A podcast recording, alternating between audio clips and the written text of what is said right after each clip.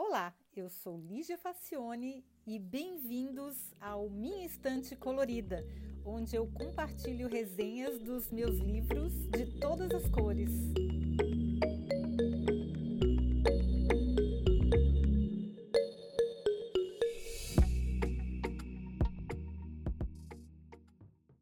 Olá! Hoje a aventura vai ser por cérebros. Ellen Thompson estudou neurociência na universidade e sempre foi fascinada pelo funcionamento do cérebro humano.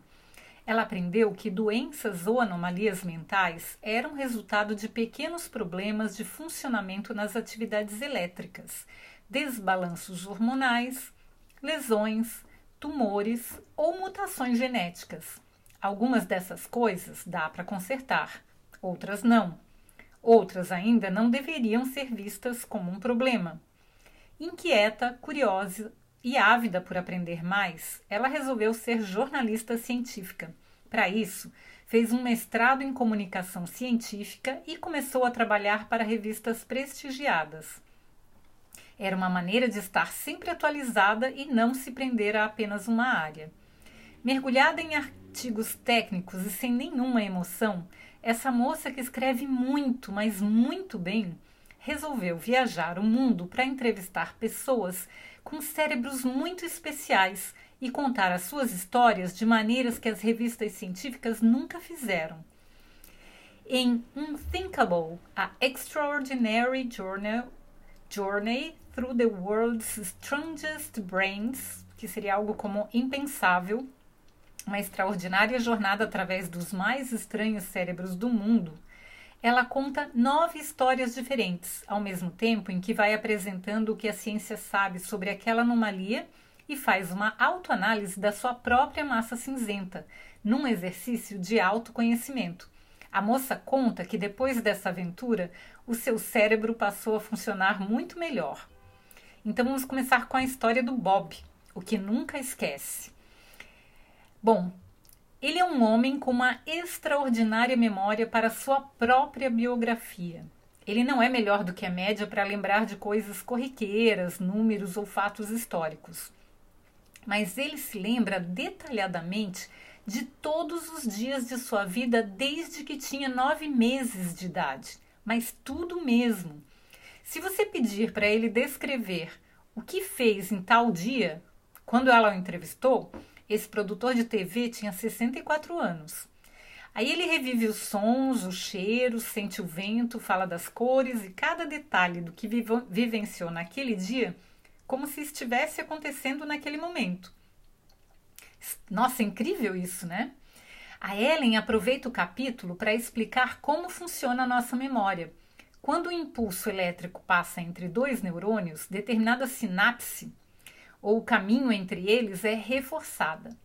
É como caminhar em uma floresta muito densa. Na primeira vez você tem que abrir caminho, mas quanto mais repete a trajetória, mais o caminho vai se alargando e ficando mais fácil de usar de novo. Se a pessoa nunca mais passa por ali, ou seja, não usa a informação de novo e não reforça a ligação, o caminho acaba se fechando novamente por falta de uso. Aí é quando a gente esquece de vez aquela informação. O que o Bob tem de especial é que ele consegue manter esses caminhos acessíveis e transitáveis mesmo depois de muito tempo. E mesmo estando sob estudo há décadas, ainda não se descobriu exatamente o que o cérebro dele tem de diferente. Apenas que, como as poucas pessoas no mundo que têm essa capacidade, ele é obsessivo compulsivo. Ellen descreve de uma maneira realmente prazerosa de ler. Ela explica outros fenômenos relacionados à memória, como o espantoso fato de que é facílimo implantar falsas memórias em qualquer pessoa. Ela, inclusive, conta um caso pessoal que aconteceu com ela mesma. No final, Bob conta uma coisa muito emocionante, pelo menos eu achei. Ele disse que a melhor coisa de ter uma supermemória biográfica é que ele não sente falta das pessoas que perdeu pois ele consegue reviver os melhores momentos com absoluta fidelidade, sentindo as mesmas emoções, cheiros, sabores, sons e cores. Já pensou que coisa mais incrível? Porque, na verdade, quando a gente perde uma pessoa, a gente sabe que está perdendo a possibilidade de reviver essas emoções. Mas se ele consegue reviver mesmo sem a pessoa, é uma coisa muito extraordinária, né? Bom, a Ellen diz que passou a prestar muito mais atenção no presente, principalmente dos momentos mais felizes. Os cheiros, os sons, a temperatura, a luz, para tentar se lembrar depois com mais exatidão. Mesmo que não consiga, a gente desfruta melhor o presente com essa atenção, não é? Eu também estou começando a prestar mais atenção, porque a gente fica feliz numa situação, mas a gente não presta atenção no cheiro, nos sons, na temperatura da, do sol na nossa pele, ou do frio, ou da luz. Enfim, as outras histórias são igualmente interessantes e emocionantes. Por exemplo, da Sharon. A Sharon está sempre perdida, pois ela não consegue se localizar espacialmente. Ela simplesmente não se lembra do caminho entre a sua cama e o banheiro, por exemplo. Pois o mapa mental que a gente tem do espaço, ela não tem. Para ela, o mundo é sempre um lugar estranho onde ela nunca esteve antes.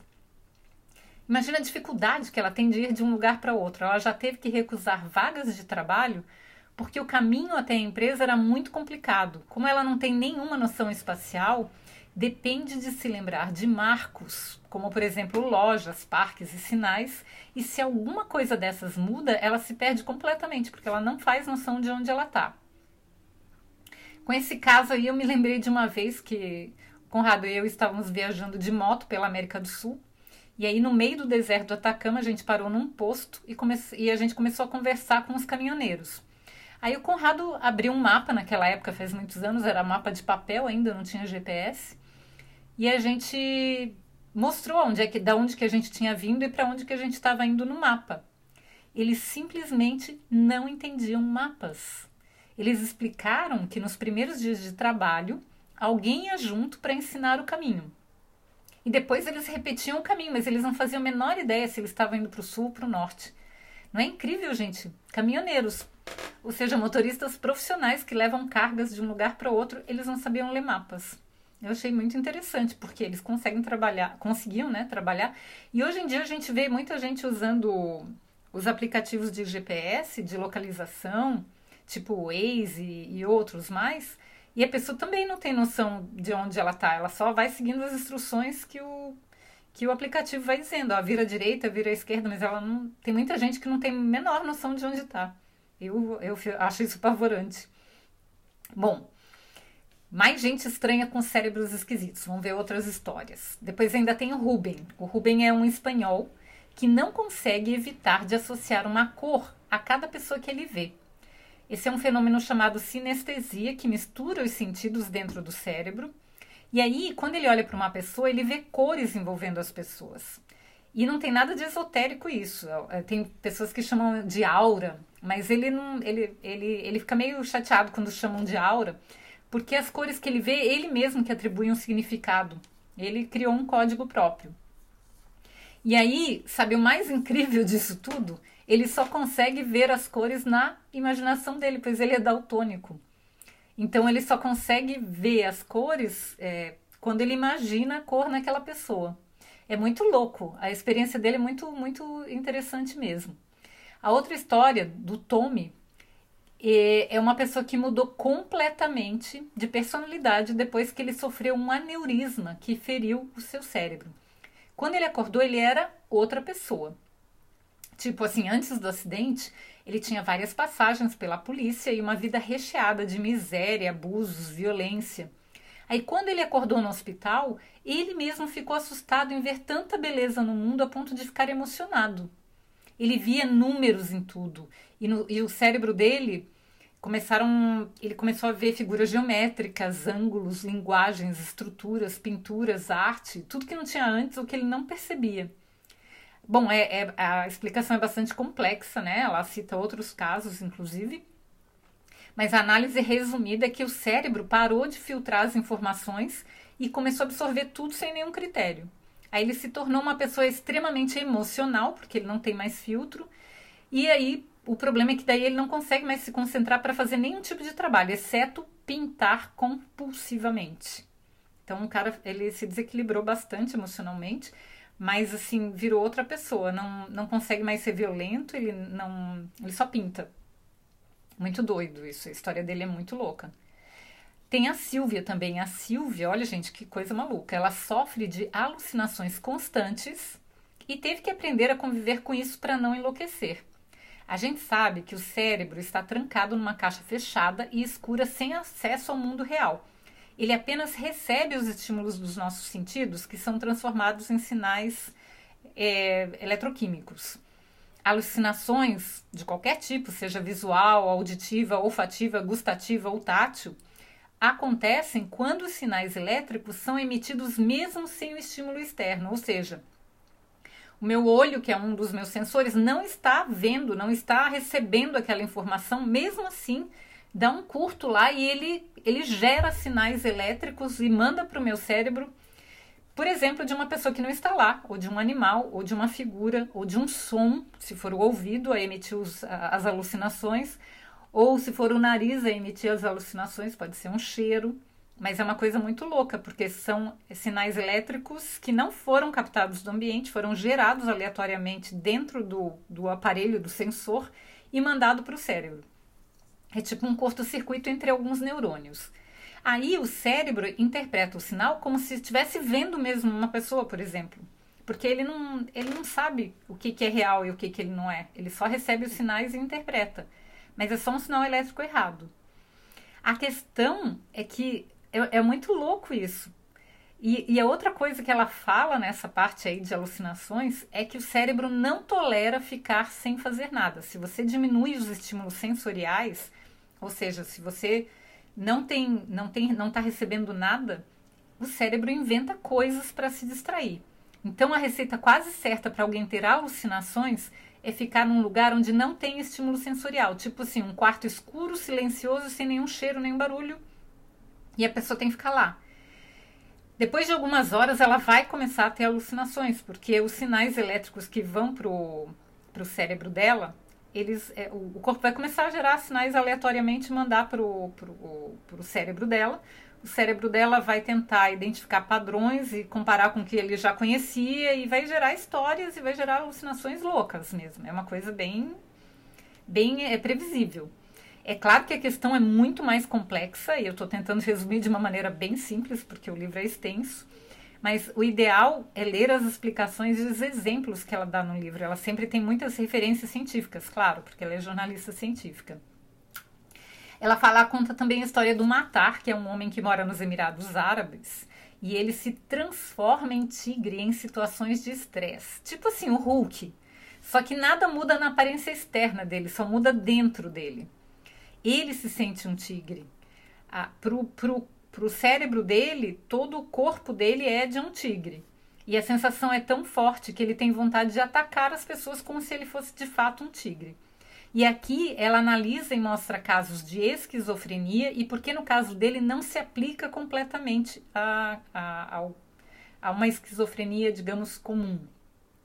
Essa é uma coisa muito louca. A gente vê que a pessoa, uma pessoa normal, do nada começa a desenvolver alguma anomalia no cérebro e, e transforma a vida dela, porque inviabiliza que ela viva em sociedade, trabalhe, porque ela começa a ficar perigosa para as outras pessoas.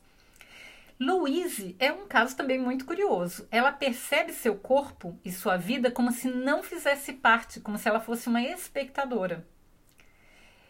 E, e é muito louco isso, porque ela, ela, ela é é como se ela não controlasse nada, como se ela assistisse a vida dela mesma. E a, e a autora até conta um caso em que ela sofreu um acidente de carro e na hora do acidente é como se ela estivesse assistindo o acidente, que não fosse ela, que ela estivesse só olhando de fora. Só que a Louise sente isso o tempo inteiro e é muito desconfortável, né? O Graham não apenas acredita que está morto, como mesmo falando, andando e vivendo como qualquer um de nós, a sua atividade mental é bem próxima de uma pessoa morta mesmo, gente. É louco demais isso daí. E por último tem o Joel, que tem uma capacidade de sinestesia, de sentir a dor de outra pessoa que estiver perto dele. É muito, nossa, é muito maluco. Esses, esses cérebros que ela descreve dessas pessoas que são. É, não, não é que elas são as únicas no mundo com essas características, mas elas são poucas. E ela tende a pegar cada história dessas, comparar com outras histórias semelhantes e aí tentar entender o embasamento científico e qual é a explicação para o cérebro se comportar dessa maneira. É muito, muito, muito interessante. Em todos os casos, ela cita os estudos e os médicos responsáveis por cada caso, os diagnósticos, os tratamentos, os casos semelhantes e até a evolução de cada paciente. O nosso cérebro é mesmo uma, máquina muito complexa e parece ser muito fácil de estragar tudo e fazer a vida de alguém se transformar no inferno. As pessoas travam batalhas internas que a gente não faz ideia. Ou melhor, com a ajuda luxuosa da Ellen, agora faz, pelo menos um pouco. Olha, esse livro foi publicado em 2019. Eu procurei, mas não achei versão em português ainda. Eu acho que é porque ele é muito recente. Mas na Amazon tem a versão em inglês para quem tiver, quem conseguir ler em inglês, tem disponível. Então eu recomendo muito. É, para mim foi fascinante, foi e ela, ela é, apesar das informações serem bastante fundamentadas cientificamente, ela escreve de uma maneira muito leve, muito fácil. Não é um livro pesado de ler e você vai vendo as histórias das pessoas e vai se encantando. Eu achei fascinante, recomendo demais e recomendo mesmo. Eu, eu para quem gosta de neurociência e para quem gosta de de ver como o mundo é diverso, eu, eu, eu acho que pode ser uma boa indicação. É, lembrando que você pode dar, ou, ouvir todos os episódios, pode dar sugestões, pode fazer críticas, correções, inclusive se tiver alguma coisa errada, no site minhaestantecolorida.com. E lá também tem um link para você, se você quiser comprar o livro na Amazon, tem um link para você fazer a, a compra. Então, é, isso aí, se você for fazer a compra pelo, pelo link que está no site, ajuda a manter o podcast. Tá bom, gente? Espero que vocês tenham gostado dessa aventura pelo cérebro humano e até o próximo episódio. Tchau!